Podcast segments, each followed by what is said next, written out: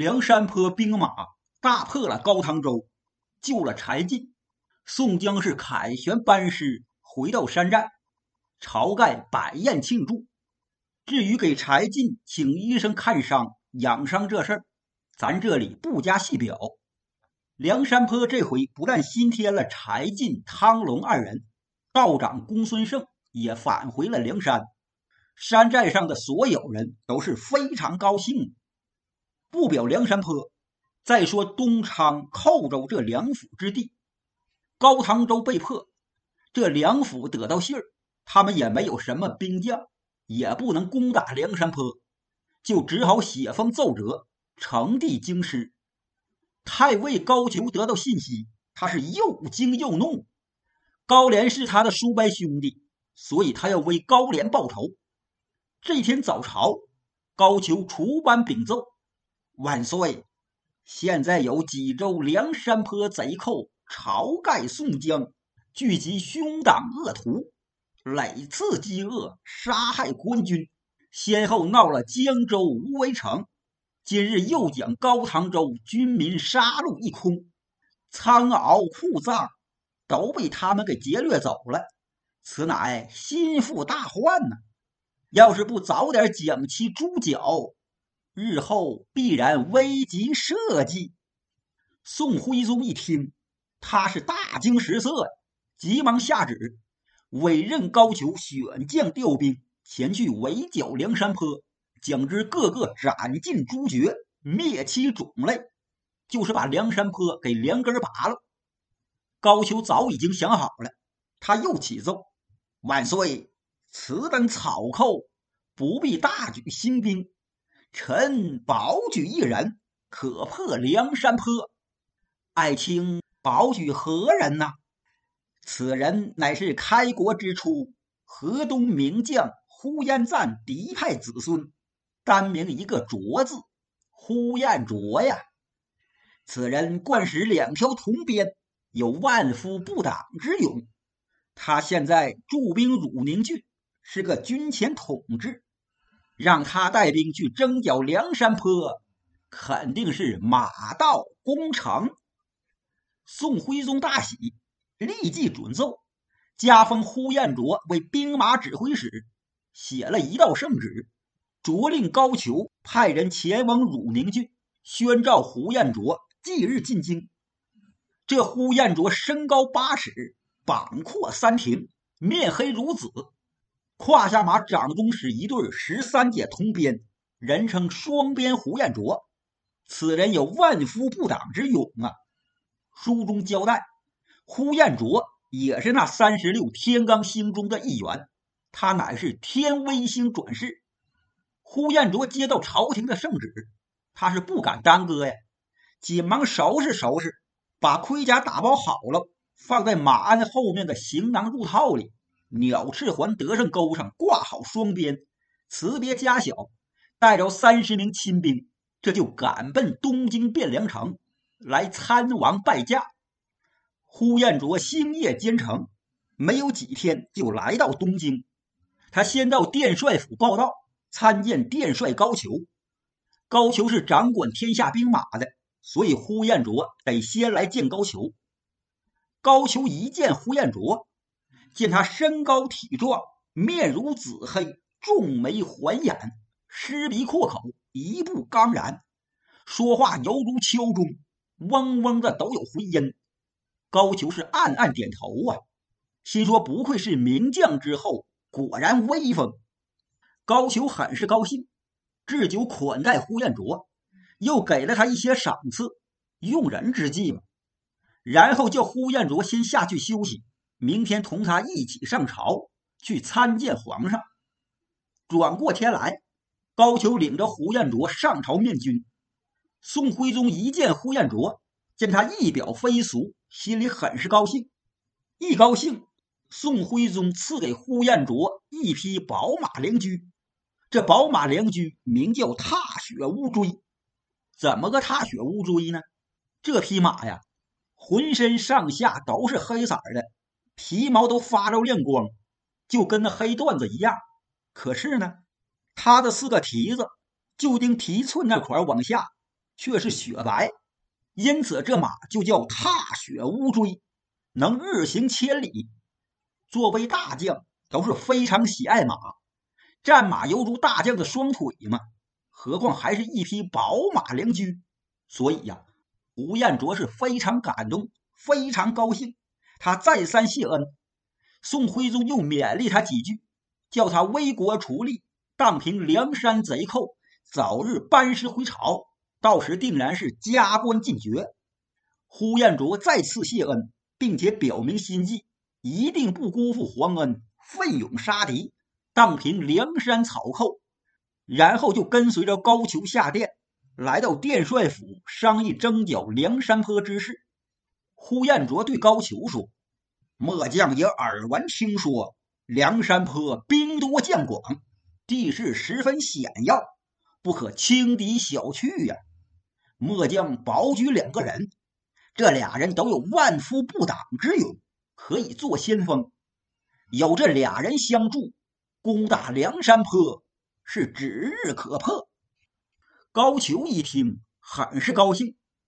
将军所保举的这俩人都是谁呀？这俩人，一个是陈州团练使，姓韩名涛；一个是颍州团练使，姓彭名启。韩涛和彭启这俩人都是东京人士。韩涛是武举出身，他手里使一条六楞枣门栓，人称百胜将。彭启是将门之后，他手中使一口三尖两刃刀。武艺出众，人称天目将。韩涛做正先锋，彭起可以做副先锋。好，好。高俅连连点头。你们三人联手剿贼，何愁梁山坡不灭？当即他就下了两道公文，派人星夜去陈州、颍州二地调遣韩涛、彭起二人，让他俩火速进京。韩涛、彭起二人接到公文，不敢怠慢，立即动身，也是星夜赶到京师，来殿帅府参见高俅。高俅一见这二人，果然也是威风八面，大将之才，他很是高兴，让这二人也参见了呼延灼。第二天，高俅带着这三个人来到御教场，让这三员将先演练一遍武艺。果然呐。这三个人马不识，弓刀剑是样样皆能，娴熟精通。高俅大喜。四个人回到殿帅府，一边吃酒，一边商议攻打梁山坡之事。高俅问他们三个人手下一共有多少可以用的兵马。三个人一说，总计一万，步军、马军各有五千。吃完酒，高俅就让这三人各自回去。挑选精锐马军三千，步军五千，准备停当之后，这就起兵攻打梁山坡。呼延灼说：“殿帅，我们手下这些兵马都是训练精熟之兵，可以说是人强马壮。殿帅不必担心。只是啊，我们的衣甲、马匹、兵刃啥的不是那么充足，我们得准备准备。”只怕因为这个而误了起兵的日期，还请殿帅再宽限一些时日。哦，这个好办，你们三人就在京师衣甲战库之内，不限制数目，想要多少衣甲盔刀，那就拿多少。千万要把兵马的装备准备齐整，这是流血打仗啊，是不能含糊的。等出师起兵之时。本帅自会派人前去查验检视。呼延灼三个人领命，这就带着人去衣甲帐库领取所需之物。呼延灼挑选铁甲三千副，熟皮马甲五千副，铜铁头盔三千顶，长枪两千杆，滚刀一千把，弓箭是不计其数啊！火炮、铁炮五百多门，把这些都用车拉上。临走的时候。高俅又给呼延灼调拨战马三千匹，把粮草都给准备充足，赏赐他们仨好多金银绸缎。嚯，这高俅真是大力支持呼延灼呀，是要啥给啥呀！那当然了，呼延灼去征剿梁山泊贼寇，可是为了给他死去的叔伯兄弟高廉报仇雪恨呢。呼延灼、韩涛、彭起三个人都给高俅表了决心，说我们此去必然尽心尽力剿灭梁山贼寇。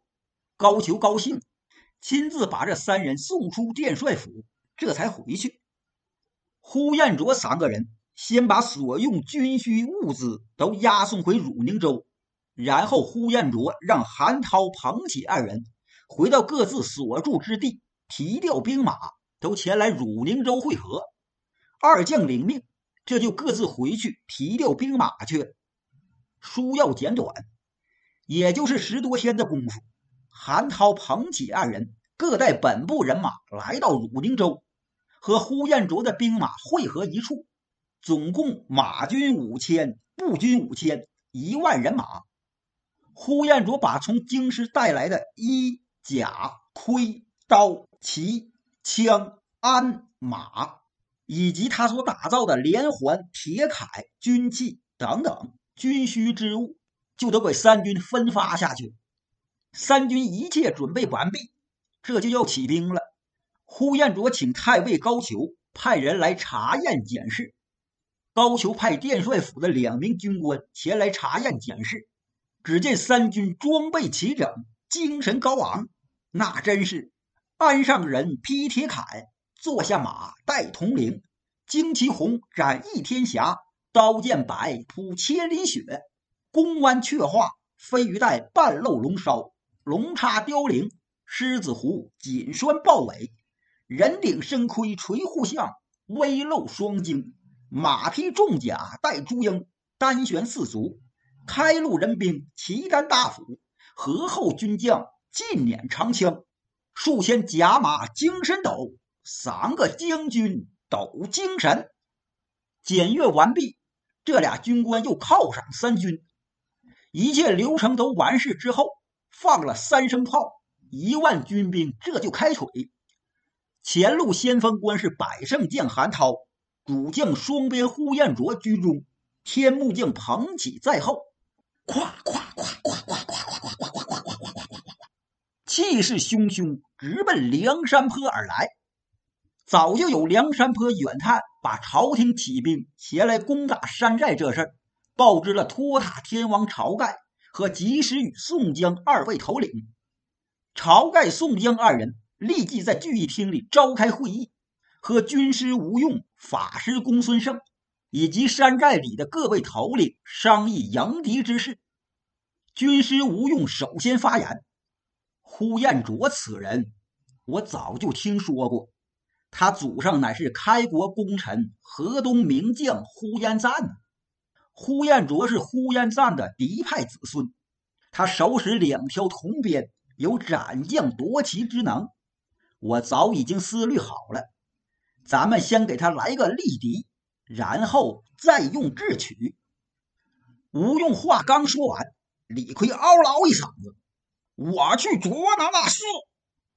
宋江一瞪李逵：“你去不了，赶紧坐下。”然后宋江分派人马，要迎敌呼延灼，可让秦明打头阵，林冲打第二阵，花荣打第三阵，扈三娘打第四阵，孙立打第五阵。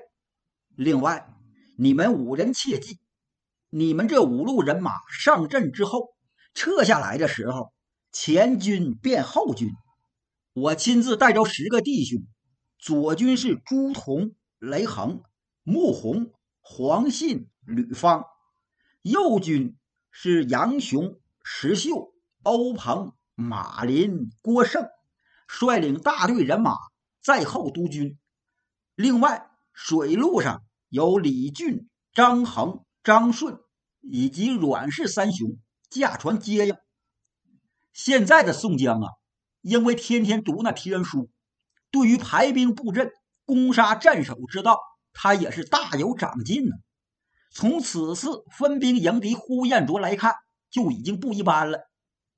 宋江派将调拨完毕，各位好汉都是遵令行事。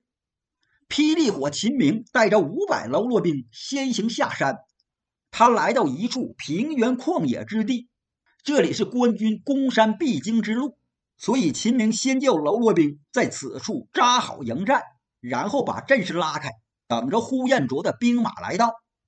现在已经是冬天了，可天儿还不算冷。秦明等了一天，就远远望见官军上来了。官军带队之人正是百胜将韩涛。韩涛见梁山坡人马已经来了，他就下令军兵离梁山坡人马五里安营扎寨。因为当天军马远来劳乏，所以韩涛没有出兵开战，秦明也没去挑战。第二天，双方人马都吃过早饭，两军出来对阵。双方阵营里都雷霸三通战鼓，这就开始打了。秦明跨骑大黑马，手提狼牙棒，催马来到阵前。韩涛也来到领军阵。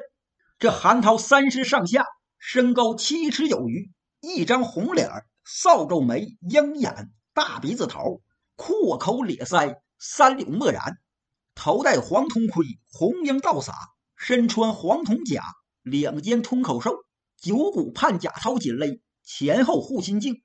腰扎一巴掌宽的板带，脚蹬虎头战靴，左旋弯弓，右带剑，双手握的是一根六楞枣门栓，胯下压骑一匹浑红马。